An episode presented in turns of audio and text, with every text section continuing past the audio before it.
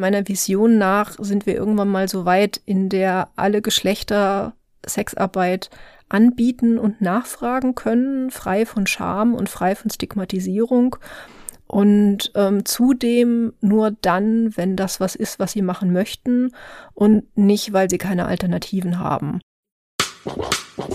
Warum machst du Escort? Es sind immer Abenteuer. Und irgendwie hat mich das total gereizt, es einfach mal auszuprobieren und in so eine ganz andere Welt einzutauchen.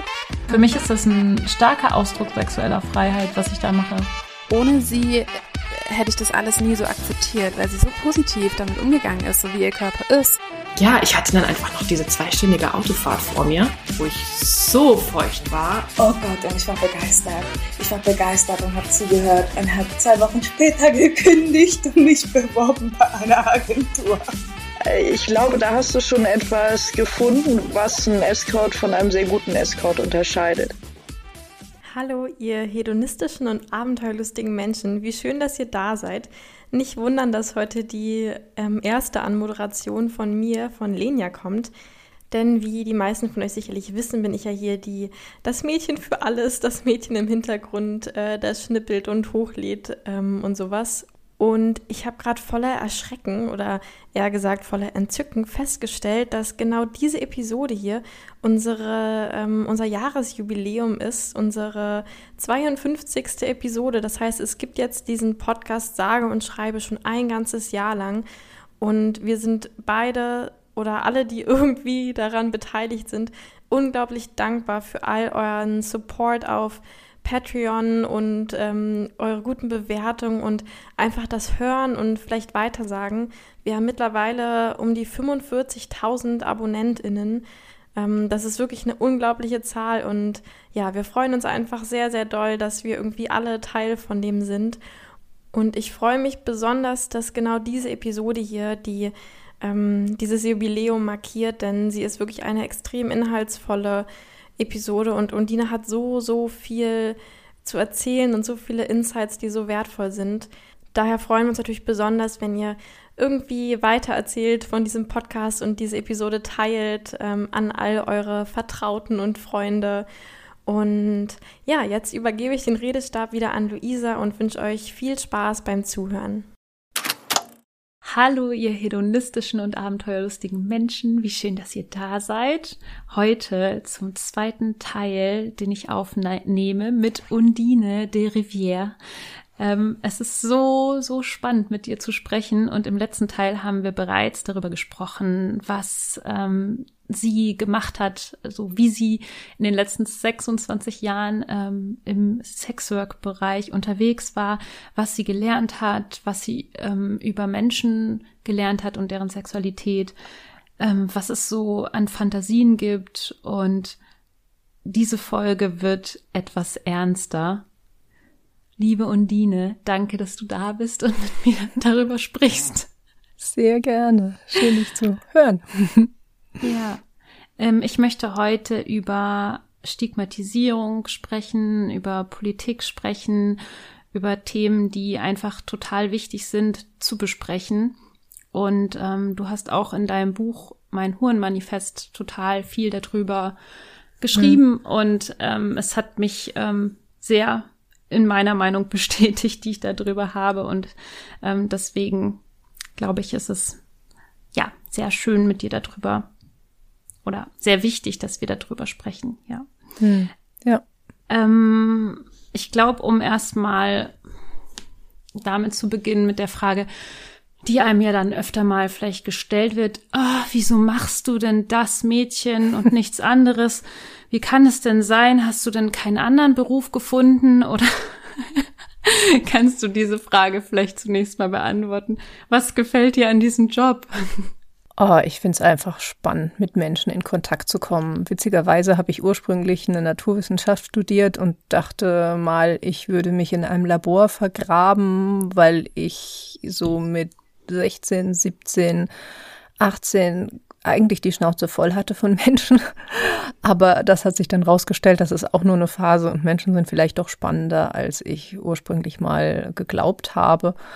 Und ähm, jetzt bin ich einfach gerne in Kontakt und finde das total toll, dass ich so unmittelbares Feedback bekomme. Also ich sehe jetzt so einen Unterschied dazu, wie ich jetzt gerade während der Pandemie nur online arbeite und mir das direkte Feedback, auch das körperliche Feedback und das emotionale sehr, sehr fehlt für meine Arbeit. Also ich bekomme jetzt auch Anerkennung für das, was ich mache, eben Online-Sexarbeit. Aber ähm, die, ähm, dieses, das, also das strahlende Gesicht von einer Person, die ähm, ja, die, die, die atemlos aus so einer Sache zurückkommt und gerade einen total tollen Orgasmus hatte. Und wir hatten gerade ein echt intensives Erlebnis miteinander. Das ist einfach, das ist toll und das ist ansteckend und das ist bereichernd und mhm. das finde ich großartig. Und Sexarbeit generell ist einfach was, was ich sehr gut selbstbestimmt und selbst organisiert machen kann. Äh, ich scheine dafür ein Talent zu haben irgendwo. Und ähm, das heißt, es ist was, was mir leicht fällt und ich kann in einem für mich überschaubaren Zeitrahmen so viel Geld verdienen, dass ich eine schöne Work-Life-Balance habe. Das heißt, dass ich äh, Freizeit habe, wenn ich die haben möchte, also auch mit, äh, wenn, wenn andere Menschen Freizeit haben. Das heißt, im Gegensatz zu dem gängigen Klischee arbeite ich so gut wie nie abends oder nachts, sondern in mhm. allen meisten, allermeisten Fällen montags bis freitags nachmittags, was echt ein entspannter Zeitraum ist. Und ähm, das ist einfach, äh, es ist, ja, es ist ein Job, den ich sehr gerne mache und der mich jetzt schon seit vielen Jahren durchaus bereichert. Mhm. Und im Gegensatz dazu sagt ja fast jede Person, die jetzt nicht wirklich viel Erfahrung im Sexwork-Bereich hat, ähm, wenn, wenn man irgendwie das Wort Prostitution erwähnt, äh, oh, äh, da, da herrscht ja auch Zwang und Gewalt und da sind ja die meisten Leute eh nicht freiwillig dabei und also ja, das ist ja auch ganz, ganz schlimmes Milieu. Also wie schätzt du die Situation ein? Ich glaube, da kommen einfach ganz, ganz, ganz viele Faktoren zusammen. Also zum einen ist es so, dass einfach viele Menschen es sich nicht vorstellen können, Sex als Dienstleistung zu erbringen oder dass das auch mh, hm, kulturell kritisch gesehen wird äh, oder einfach auch gesellschaftlich kritisch, Sex für eine andere Person zu haben. Also das ist so dieses Gefühl, das muss das muss für beide total erfüllend sein und aus gegenseitiger Leidenschaft, sonst ist das nicht vernünftig und sonst macht man das nicht. Wobei das ja selbst in Partnerschaften oft nicht der Fall ist. Also ich mhm. finde es so, es kommt sowohl vor äh, im Privaten, dass Leute mit anderen Leuten Sex haben, um was zu erreichen, unausgesprochen. Ähm, und das ist, glaube ich, auch das, worüber Menschen so ja, was, was viele Leute so kritisch sehen. Aber ich finde es auch total legitim, auch in der Partnerschaft abzusprechen, so, das tue ich jetzt dir zuliebe und das, ähm, das äh, mache ich jetzt auch, wenn das jetzt nicht unbedingt das ist, was mir jetzt persönlich eingefallen wäre, aber ich mag dich eben und ich möchte, dass es dir gut geht, also lass uns das tun. Und auch das kann Konsens sein und zwar auch ehrlicher Konsens. Und mhm. ähm, so ähnlich ist es eben in der Sexarbeit auch. Ich habe natürlich Sex mit Menschen, die ich privat nicht ohne ähm, Bezahlung treffen würde. Trotzdem ist es in dem Moment, in dem die Rahmenbedingungen erfüllt werden, das nämlich zu meinem Lebensunterhalt beiträgt, ist das nicht nur in Ordnung, sondern sehr willkommen. Und das macht mir auch, kann mir auch Spaß machen. Manchmal mache ich das auch, also manchmal langweile ich mich auch für Geld, aber ähm, das ist in, oft nehme ich auch mehr als das Honorar für mich mit aus so einer Session. Das ist oft so, wie man das vielleicht auch kennt, so der Appetit kommt beim Essen. Da sitze ich vielleicht erstmal auf dem Sofa rum und denke mir so, ach, muss jetzt. Aber in dem Moment, wo ich dann dabei bin, ist es dann doch wieder cool und man ist im Flow und das macht auch wieder Spaß. Und ich mhm. finde, man muss das durchaus differenziert betrachten, jetzt mal auf so einer ähm, persönlichen Ebene und so, wie man sich das vorstellt, Sexarbeit zu leisten.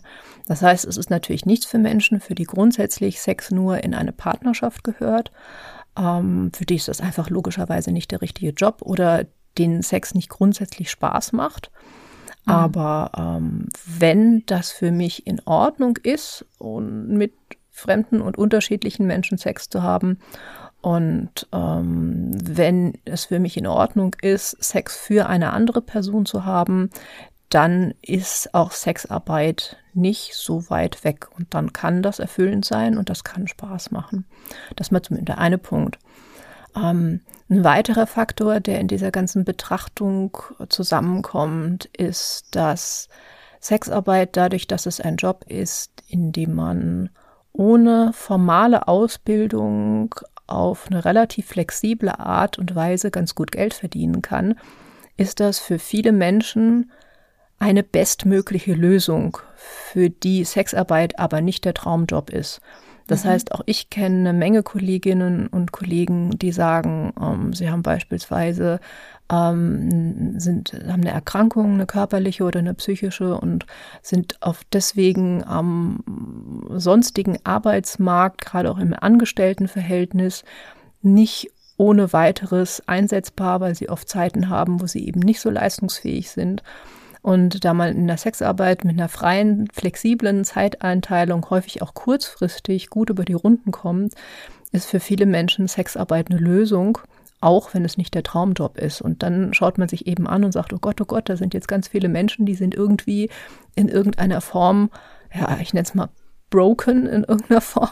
Mhm. Ähm, die sind jetzt in der Sexarbeit tätig. Äh, das ist doch, das ist doch bestimmt die Sexarbeit äh, die Ursache und das Problem. Das stimmt aber nicht. In dem Fall ist Sexarbeit schlicht und ergreifend die Lösung, weil es verdammt nochmal keine vernünftigen Alternativen gibt.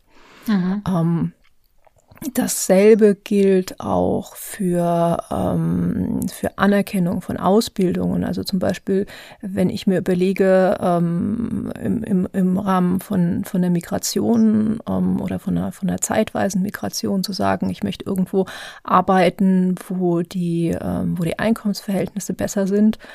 Und äh, was kann ich denn dann dort machen kurzfristig?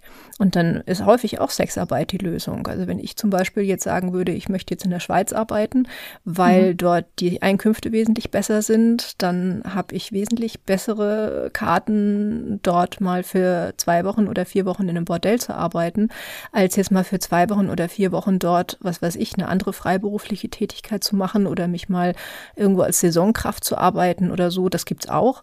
Aber da ist die Sexarbeit halt der Job, bei denen ich da für meine Zeit das meiste Geld bekomme und so weiter. Also es gibt einfach ganz viele, ähm, ganz viele Konstellationen, in der es scheint, als ähm, wäre Sexarbeit irgendwie ein Problem, aber in Wirklichkeit ist es eine Lösung und einfach die beste Lösung. Mhm. Ähm, und wenn wir uns mal Zahlen tatsächlich anschauen, äh, das ist was, was ja oft behauptet wird, dass 90 Prozent der Sexworker sind gezwungen. Und ja. ähm, bevor wir noch zu den Zahlen kommen, finde ich es noch wichtig zu unterscheiden zwischen Selbstbestimmung und Selbstverwirklichung. Genau. Nochmal anknüpfen an das, was ich vorher Zwang gesagt habe. Freiwilligkeit. Genau, was ist überhaupt Zwang oder Freiwilligkeit? Ähm, denn äh, in der Sexarbeit werden da ganz oft andere Maßstäbe angesetzt als in anderen Jobs wenn ich mir äh, beispielsweise überlege, ich, ja, ich, ich, ich gehe halt morgens ins Büro, weil dann am Ende des Monats das Geld auf meinem Konto landet. Das heißt aber äh, nicht, dass ich das jetzt jeden Tag toll finde. Ich habe mich aber trotzdem dafür entschieden. Also es ist eine selbstbestimmte Entscheidung gewesen, ohne dass ich mich jetzt in diesem Beruf selbst verwirkliche. Und in der mhm. Sexarbeit wird das oft zusammen vermischt, Selbstbestimmung und Selbstverwirklichung. Und es wird so eine künstliche, ein künstlicher Gegensatz geschaffen zwischen, boah, ich finde das total toll und ich würde lieber was anderes machen oder es ist äh, irgendwie ist es nicht so super. Und man kann durchaus, auch wenn man sagt, ich würde lieber was anderes machen, kann ich mich trotzdem für Sexarbeit entscheiden. Ich muss mhm. mich nicht selbst verwirklichen, um dort selbstbestimmt arbeiten zu können. Und ich finde, wir haben auch verdient, dass wir Rechte haben und dass wir arbeiten können, selbst wenn es nicht der Traumjob ist.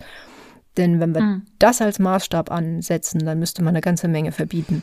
Ich mein, ich würde mir wünschen, in einer Gesellschaft zu leben, in der niemand Dinge nur für Geld macht, äh, auf die die Person keinen Bock hat, zumindest in einem größeren Umfeld. Mir tut das immer total leid, wenn ich mich mit Leuten unterhalte, die sagen, ja, ich habe halt einen drögen Job und da verbringe ich ein Drittel meines Lebens damit. Na, nicht ganz, aber ein, ein Wochenende hat man ja auch noch ab und an mal hoffentlich. Aber einen, einen wirklich entscheidenden Teil meines Lebens sitze ich irgendwie rum und mache irgendwas, damit ich mir den Rest meines Lebens finanzieren kann. Und ja. ich würde mir wünschen, dass viel, viel mehr Menschen sich selbst verwirklichen können und wir vielleicht auch ein Wirtschaftssystem haben, in der das möglich ist. Also ich bin zum Beispiel eine Verfechterin des bedingungslosen Grundeinkommens mhm.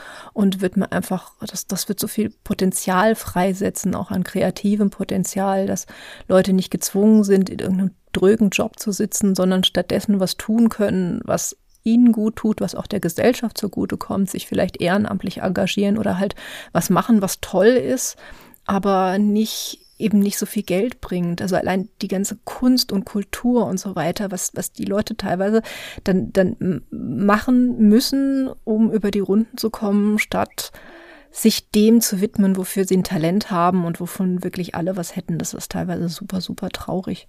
Ja.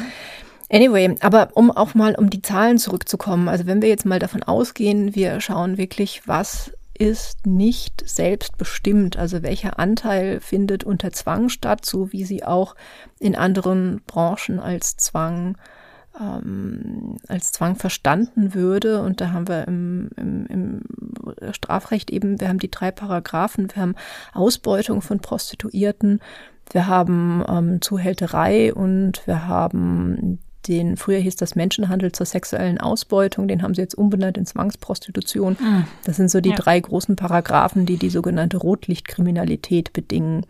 Und äh, dort haben wir pro Jahr ein paar hundert Ermittlungsverfahren vom BKA, die enden in insgesamt unter 100 gerichtlich bestätigten Fällen. Also in unter 100 Fällen ähm, wird ein Täter verurteilt pro Jahr von ein, eine von diesen drei Straftaten.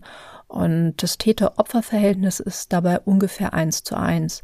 Das heißt, wir haben unter 100 gerichtlich bestätigte Fälle ähm, von ja, Rotlichtkriminalität pro Jahr. Mhm. Ähm, jetzt können wir natürlich davon ausgehen, es gibt eine Dunkelziffer. Das ist ganz klar, die gibt es bei allem. Ähm, Wobei es keine Dunkelfellstudien gibt in Deutschland dazu in irgendeiner Form, wie viele das nun wirklich sind. Und es werden teilweise hanebüchene äh, Sachen da herangezogen. Aber gehen wir mal davon aus, dass das wirklich eine sehr, sehr hohe Dunkelziffer hat. Also sowas wie also schwere Straftaten, die zum Beispiel eine hohe Dunkelziffer haben, sind sowas wie sexuelle Nötigung oder Vergewaltigung. Die mhm. werden aus verschiedenen Gründen eben ganz, ganz oft auch nicht angezeigt und äh, oder eben nicht verurteilt. Und da hat man dann teilweise sowas wie 20 zu 1, was krass ist. Und mhm. Nehmen wir mal an, das wäre dort auch so. Das heißt, wir haben, rechnen wir mal auf 100 Fälle und 20 zu 1, dann haben wir vielleicht mit einer hohen Dunkelziffer 2000 Fälle von Rotlichtkriminalität in Deutschland. Jetzt wissen mhm. wir auch nicht, wie viele Sexworkers in Deutschland gibt, ähm, aber da gibt es auch Schätzungen, die sind irgendwo zwischen 70.000 und 400.000, man weiß es nicht so genau ähm, sind alle, gut, meine Zahlen sind größtenteils aus der Luft gegriffen, aber nehmen wir mal irgendwo was in der Mitte, nehmen wir mal 200.000. Und von den 200.000 haben wir jetzt 2.000 Betroffene von ähm, krimineller Ausbeutung. Das ist mhm. ein Prozent. So. Also, wenn man sich das mal anschaut, dann finde ich, kann man durchaus in Relation setzen, dass äh, während natürlich jeder einzelne von diesen Fall, ein, Fällen ein Fall zu viel ist und meine ja. Rechenbeispiele jetzt auch nur so gut sind, wie sie halt sein können, ohne konkrete Zahlen.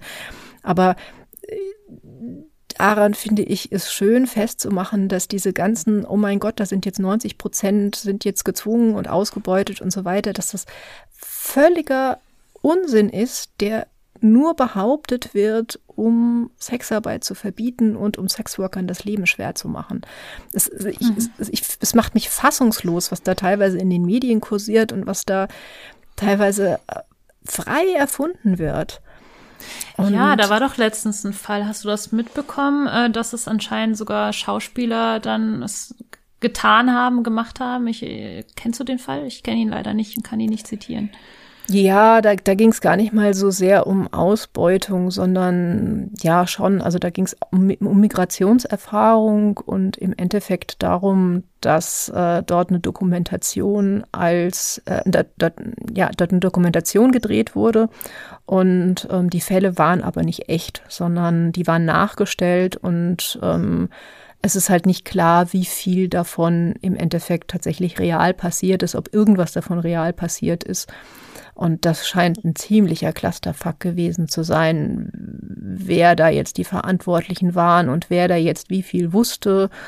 Und ähm, der, der Film hatte ursprünglich Preise gewonnen, die ihm jetzt auch wieder aberkannt wurden. Und es, also egal wer da jetzt im Endeffekt der Schuldige oder die Schuldige war, ob das jetzt äh, die, die ähm, Journalistin war oder ob die jetzt irgendwie Druck von ihrer Redaktion bekam oder ob das jetzt ähm, auch noch äh, so geschnitten wurde, dass nur die Sachen übrig waren. Das ist natürlich im Nachhinein ist das sehr, sehr schwer zu sagen, wenn man nicht dabei war. Ähm, aber alleine die Tatsache, dass da mal wieder versucht wurde, irgendein ein, ein bestimmtes Narrativ zu bedienen, mhm ja. Nämlich die armen, migrantischen, ausgebeuteten Mädchen, die man alle retten muss und die sich nicht selbst, ähm, die, also die, die, die nicht selbst auf sich achten können. Das ist, ach, da, da steckt auch so viel Rassismus drin in diesen, diesen Diskussionen immer mhm. wieder. Also gerade um, um, um nicht deutsche Sexworker, das ist auch was, was, was äh, immer wieder verbreitet wird. Wir haben einen ganz, ganz hohen Anteil an Arbeitsmigration in der Sexarbeit. Das sind so 60 bis 80 Prozent, je nachdem.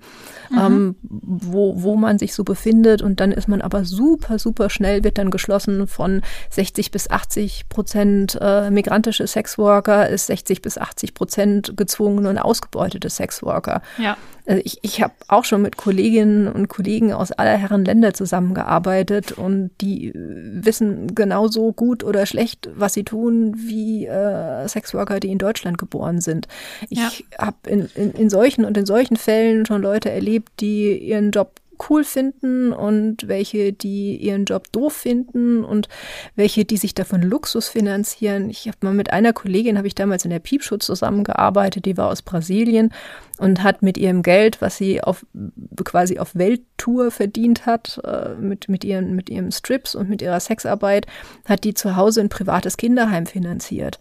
Ähm, und hat im Prinzip ihr Haus dort äh, in ihrer Abwesenheit hatte sie dann halt auch wirklich jemanden angestellt, der sich da um alles gekümmert hat und hat das von ihrem Geld gemacht. Andere Kolleginnen zeigen mir irgendwie auf dem, auf dem Handy ihr Auto und ihre Villa am Meer irgendwo in, in, in ähm, in, in Osteuropa, weil es halt, ähm, weil sie halt mit dem Geld, was sie jetzt hier verdienen, sich, dass das ist dort das Zehnfache von dem, was sie mit ihrem vielleicht Lehrerinnengehalt oder was auch immer dort äh, verdienen könnten, obwohl sie eine Ausbildung haben und auch irgendeinen anderen Job machen könnten, aber halt hier in der Sexarbeit sich einen Luxus finanzieren, der ansonsten anders nicht zu finanzieren wäre.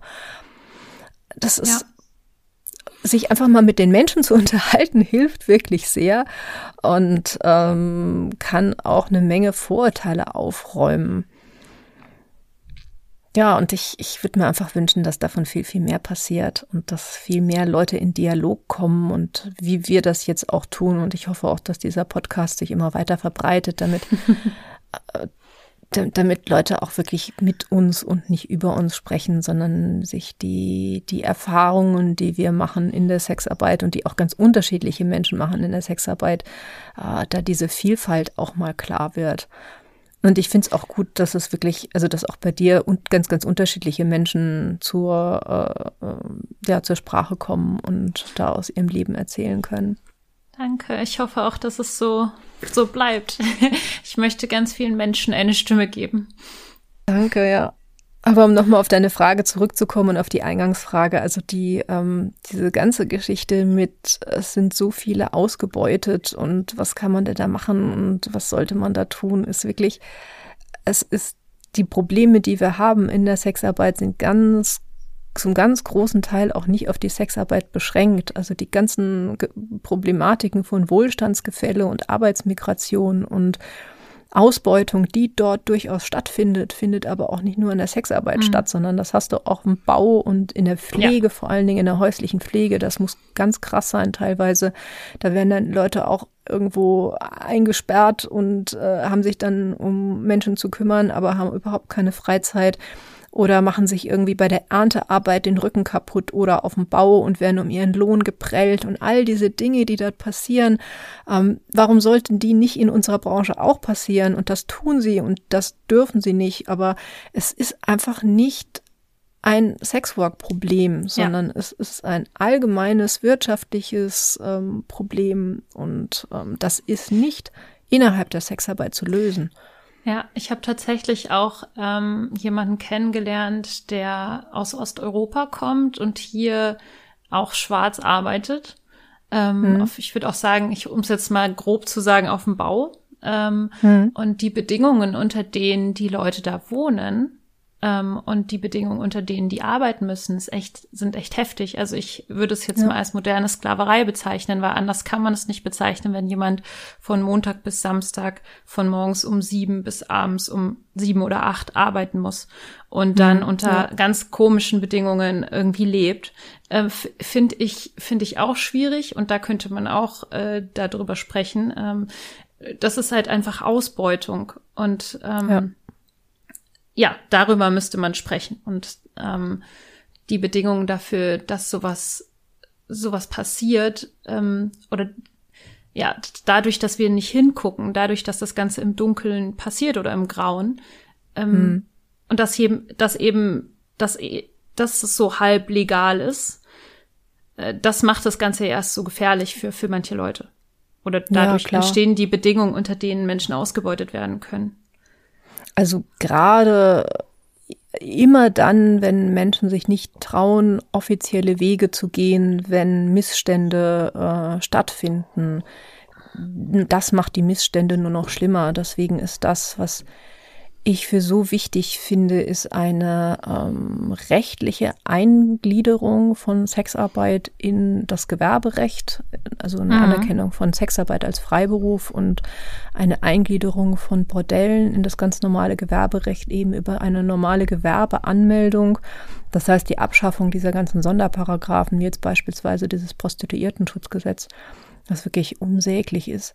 Mhm. Und ähm, zum anderen eben auch ein Abbau der Stigmatisierung, denn in dem Moment, wo man Druck auf jemanden ausüben kann, äh, von ja, das, das, äh, das, darf, das darfst du nicht erzählen oder du darfst dich nicht offenbaren und das hängt natürlich dann auch wieder mit dieser Registrierungspflicht zusammen. Vielleicht ist dann jemand nicht registriert und wird erpressbar oder es ist eben ja. ähm, ein, ein, ein, ein Mittel der Erpressung, dann erzähle ich das deiner Familie, was du hier machst.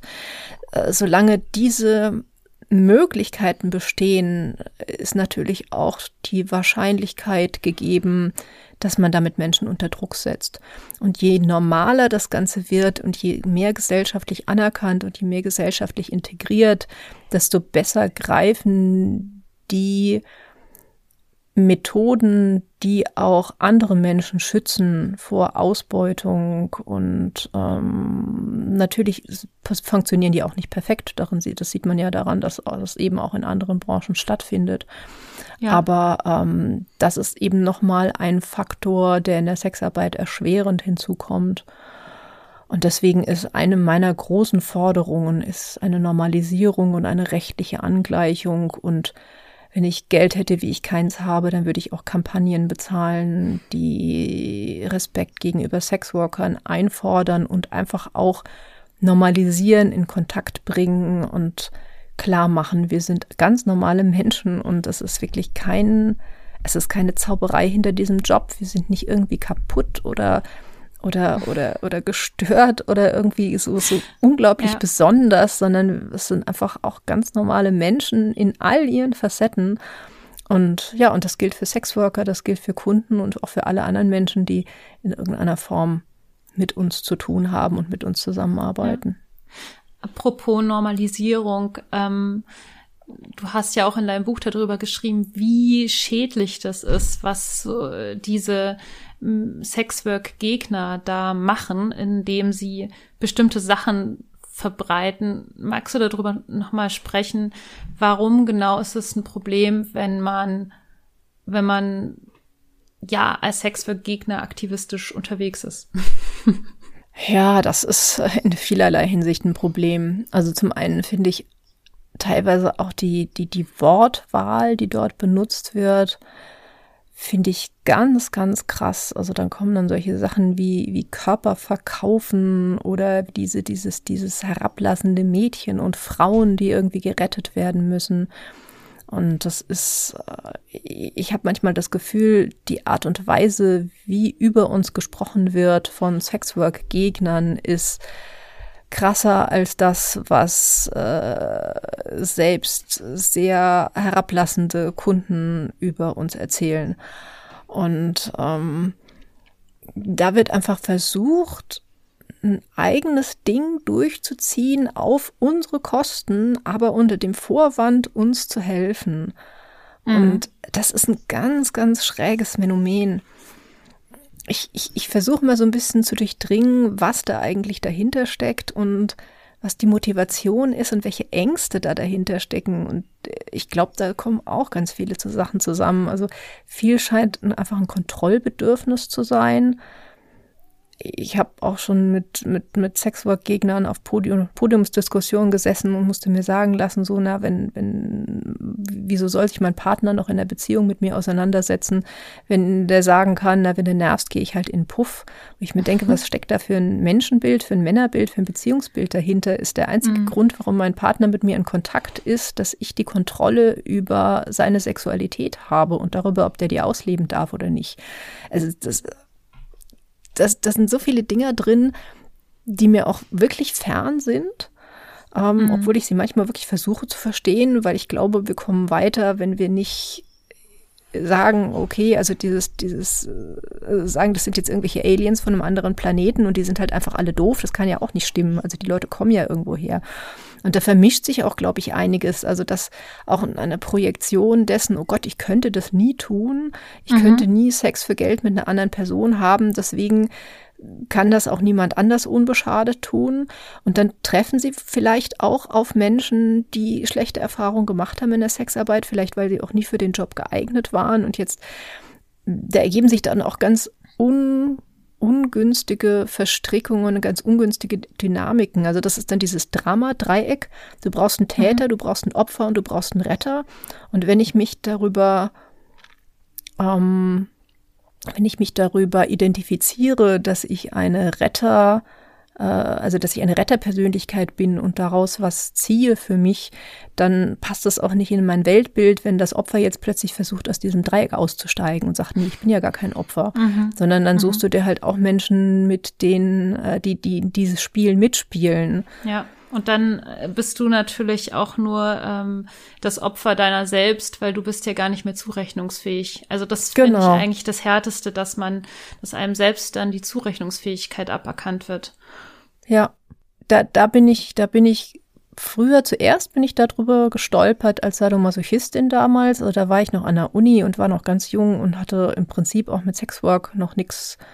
Ja, da überlege gerade, ob ich da schon angefangen hatte. Nee, ich glaube, das war noch ganz in meinen Anfängen, wo ich dann damals in einem Riesenstreit war mit ein paar Mädels vom Frauen-Lesben-Referat damals, na, ich halt gesagt habe, ich bin Sadomasochistin und das macht mir verdammt nochmal Spaß und das ist meine Sexualität. Und dann halt da Menschen waren, die sagen, das ist aber ein, äh, da spielst du patriarchalen Strukturen in die Hände. Und ich sage, nee, ich spiele mit patriarchalen ähm, ähm, Stereotypen, aber das hat ja nichts damit zu tun, dass ich nicht die real existierenden ähm, Gegebenheiten hinterfrage. Und äh, natürlich findet auch Sexarbeit, so wie sie jetzt findet, in einem patriarchalen System statt, denn in dem leben wir.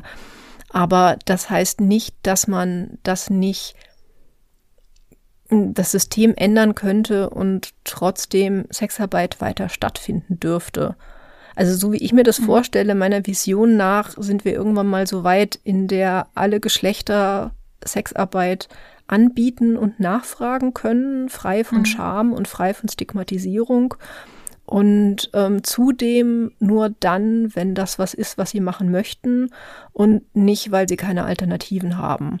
Ja. Und das ist meine Vision und ähm, in der darf Sexarbeit stattfinden und äh, es, es, es, es ist ethisch und es ist in Ordnung. Das heißt, wir müssen nicht Sexarbeit abschaffen, um patriarchale Strukturen zu überwerfen oder kapitalistische Strukturen in Frage zu stellen. Ich glaube, es gibt da noch so einen ganz krassen Aspekt, so einen krassen religiösen Aspekt dahinter. Ähm, das habe ich jetzt schon zweimal gehört in, in, in dem letzten Jahr, würde ich mal sagen, ähm, dass die Seele darunter ja leidet, ähm, wenn man so viel Sex hat mit so vielen Menschen. Und äh, das ist so eine Art von missionarisches Hel Helfen, ähm, dass man Menschen davon abhält, ihre Seele kaputt zu machen. Mhm. Und dass andere einem sagen wollen, ähm, deine Seele, die wird dadurch zerbrechen. Mhm. Ähm, ja, das. Und ich glaube, die glauben da wirklich ja. selber auch dran. Und, und die, die, die haben wirklich Angst um meine Seele.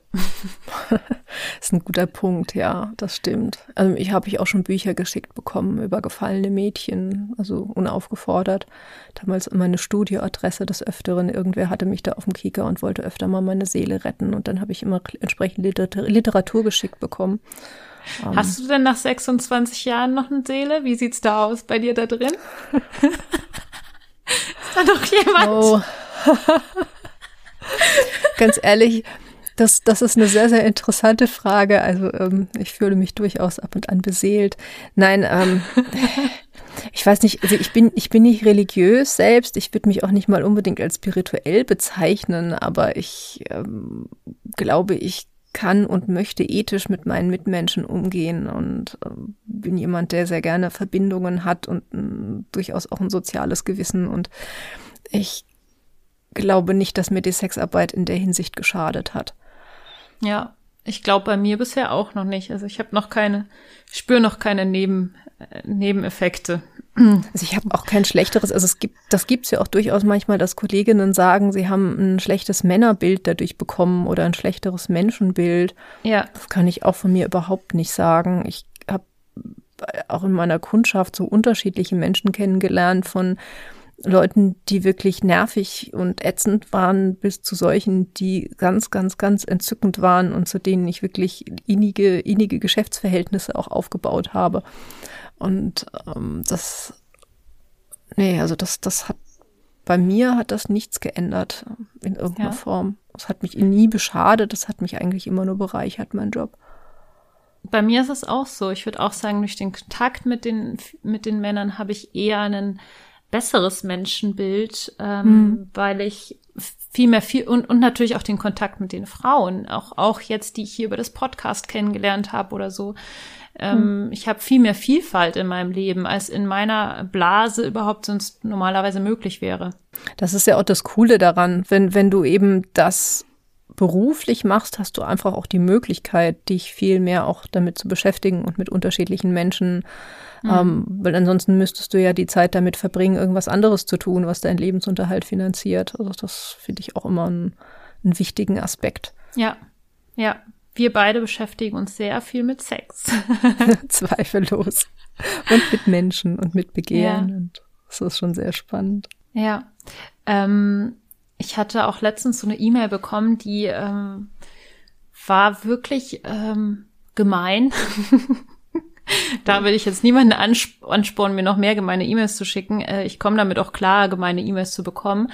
Ähm, aber da stand zum Beispiel drin, wie kannst du dich als ähm, Feministin bezeichnen? Wie kannst du ähm, nur über hier offen über Vergewaltigungsfantasien sprechen und ähm, damit quasi Vergewaltigung normalisieren? Ähm, und das habe ich ja muss ich auch an der Stelle noch mal kurz sagen, ganz und gar nicht getan, weil ich habe ein Rollenspiel gesprochen hm. im, im, Zusammenhang mit Vergewaltigungsfantasien, was halt wirklich durchaus einfach ganz, ganz, ganz viele Frauen haben. Und ja. äh, das heißt aber nicht, dass irgendeine von diesen Frauen, die diese Fantasien haben, mich eingeschlossen, ähm, ver wirklich vergewaltigt werden will. Und das hat auch nichts mit einer realen Vergewaltigung zu tun. Weil Vergewaltigung nein, ist ja per nicht. Definition, ich habe Nein gesagt und jemand macht es ja. trotzdem. Und das, ja. das ist ja nicht das ist ja tatsächlich nicht das, was passiert. Wenn man so eine Fantasie durchlebt, dann sagt man ja eigentlich ja und man macht vorher ein Codewort aus, das dann auch Nein heißt. Wenn in diesem Moment über das Codewort hinweggegangen wird, Ja. Ja, dann ist es eine Vergewaltigung und dann ist Genau. es richtig heftig und traumatisierend. Ähm, aber was kannst du sagen zu dem Thema Feminismus ähm, und, und, und Umsetzen von Fantasien, die ja vielleicht patriarchal oder was weiß ich was sind, wenn man sich Sachen vorstellt wie der Chef, der einen dann halt irgendwie vergewaltigt oder so, als jetzt Fantasie. Ich kann natürlich nicht sagen, was immer die Beweggründe dazu sind und ob das irgendwie eine Aufarbeitung von gesellschaftlichen Traumata ist oder in irgendeiner Form. Ich glaube, da kommen wir wieder ein bisschen an das, was wir in der letzten Folge besprochen hatten, auch zum Thema Erregungstransfer und warum es geil sein kann, ähm, Dinge umzusetzen oder zu erleben, die in einem nicht einvernehmlichen Kontext gewalttätig wären. Äh, also dieses, dieses Spannungsgefühl, die das aufbaut und das eben übertragen wird in eine sexuelle Anspannung, in eine sexuelle Erregung. Und deswegen eben alles, was in ja, was, was in einem anderen Zusammenhang, in einem nicht abgesprochenen, nicht sexuellen Zusammenhang ein schmerzvolles Erlebnis wäre, ein gewaltvolles Erlebnis, beschämend, körperlich schmerzhaft, emotionell schmerzhaft in irgendeiner Form, warum dieses Gefühl in der Erotik umgesetzt positiv ist. Und je mehr, also oft habe ich den Eindruck, ähm, dass es gerade die Dinge sind, gegen die Menschen ähm, tagsüber, also Menschen tun nachts im Bett das, wogegen sie tagsüber demonstrieren gehen. Das heißt, gerade wenn etwas besonders negativ besetzt ist oder vielleicht auch ein eigenes traumatisches Erlebnis war in irgendeiner Form oder eben gesellschaftliches Trauma ist, desto mehr kickt das teilweise im Bett, weil eben dieser Nervenkitzel da ist und ich finde, dass sexuelle Fantasien überhaupt nicht politisch korrekt sein müssen und Sex lebt einfach auch aus einer Spannung.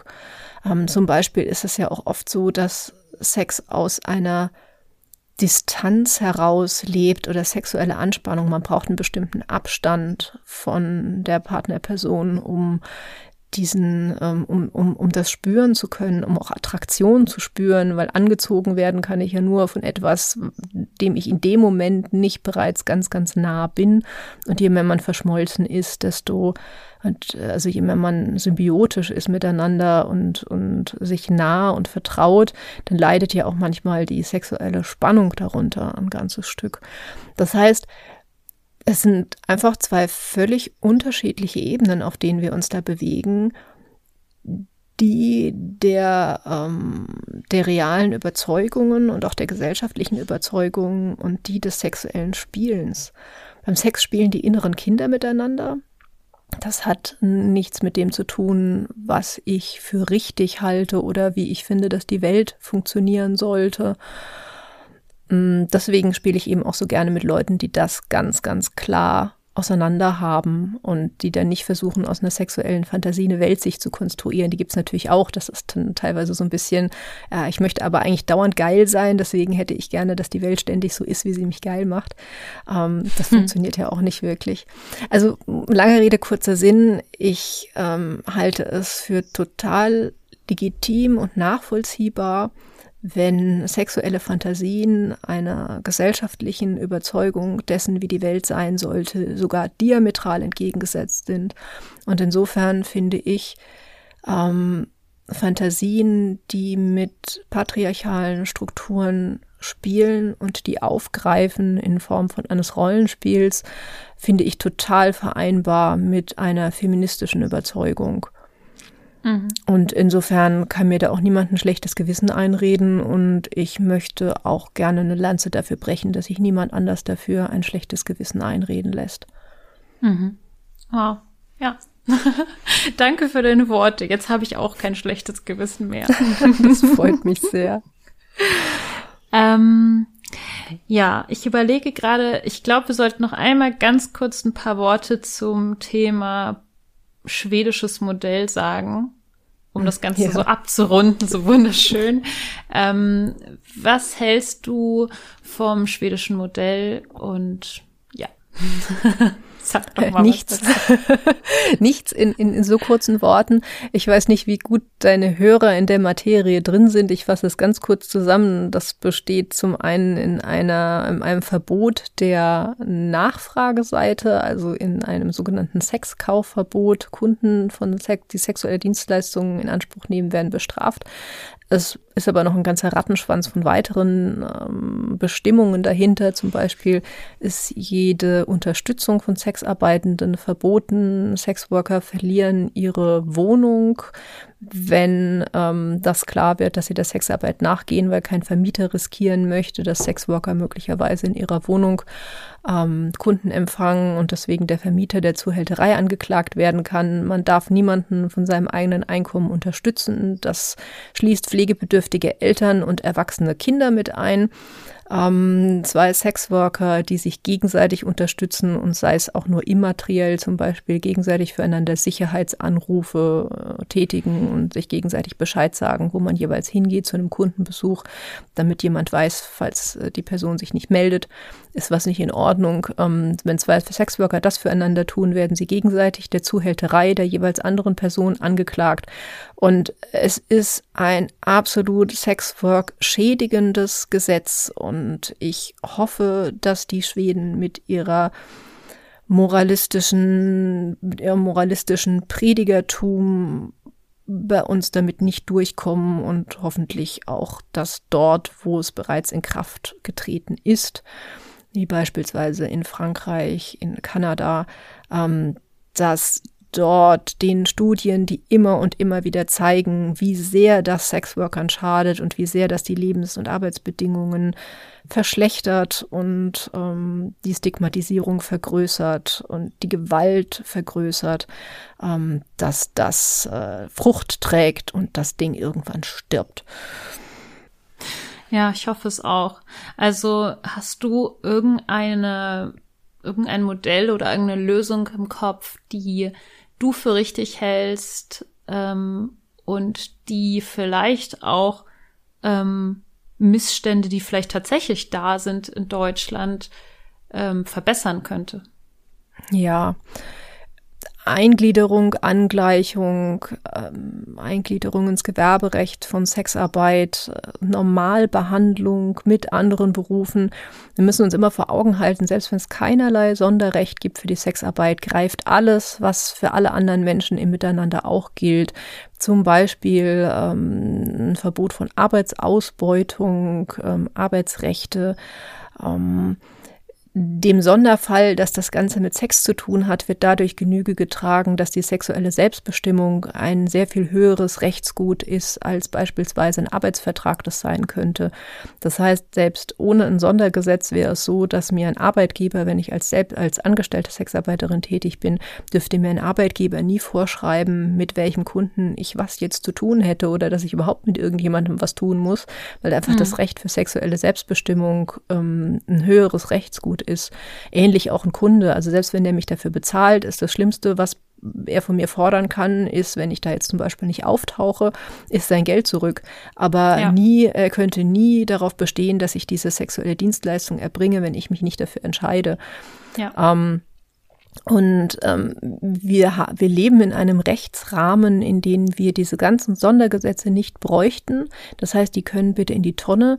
Stattdessen soll das Geld, was jetzt seit diesem Prostituiertenschutzgesetz dafür in die Hand genommen wurde, um ganz neue Behörden in, hochzuziehen, also das ist unfassbar teilweise, das äh, soll bitte in den Ausbau des bestehenden Beratungssystems gesteckt werden. Also wir haben zum Beispiel die Bufas Beratungsstellen, leisten ganz, ganz tolle Arbeit an Sozialberatung für Sexworker. Mhm. Wir brauchen mehr Gelder für Ausbildung und Professionalisierung in der Sexarbeit. Dort gibt es Modellprojekte, teilweise aufsuchende Professionalisierung und Bordellen.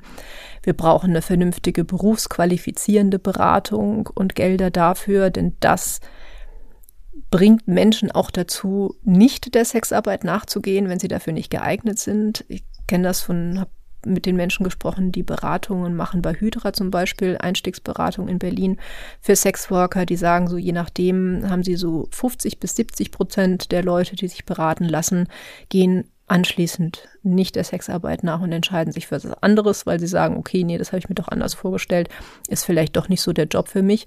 Und das verhindert nämlich auch wieder ähm, hinterher ähm, zu bereuen, was man da gemacht hat oder nach hm.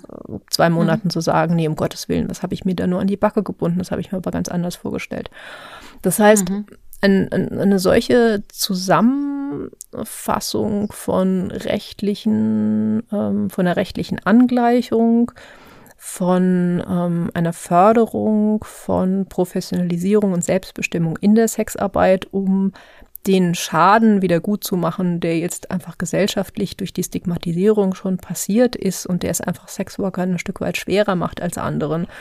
Und dann noch ähm, Kampagnen zur, ähm, zur Entstigmatisierung äh, von Sexworkern, was auch ein internalisiertes Stigma verbessern kann. Also viele Probleme in der Sexarbeit entstehen beispielsweise dadurch, dass Sexworker sagen, okay, das ist ja nur was, was ich jetzt vorübergehend mache und deswegen machen, tätigen sie keine Investitionen, zum Beispiel in eine eigene Infrastruktur, sondern mhm. zahlen halt teure, äh, teure Bordellzimmer, obwohl sie so lange tätig sind, dass sie im Prinzip auch jemanden bezahlen könnten, der ihnen eine eigene Webseite designt damit sie nicht äh, jede Woche äh, relativ viel Geld für ein Anzeigenportal ausgeben müssen. Ja. Und ähm, eben einen, einen längerfristigen Mietvertrag irgendwo abschließen, statt auf Tagesmiete zu arbeiten und sowas, würde halt einfach helfen. Aber wenn, solange ich sage, naja gut, ich mache das ja nur noch ein halbes Jahr und das lohnt sich alles gar nicht, mache das aber dann trotzdem die nächsten fünf Jahre, weil es halt nach einem halben Jahr total schwierig ist, anderswo einen Job zu finden, weil ich diese Lücke im Lebenslauf habe oder was auch immer die Probleme sind. Ist ja ganz häufig so, dass das dann eigentlich als Provisorium gedacht wurde, aber dann auch länger ausgeübt wird.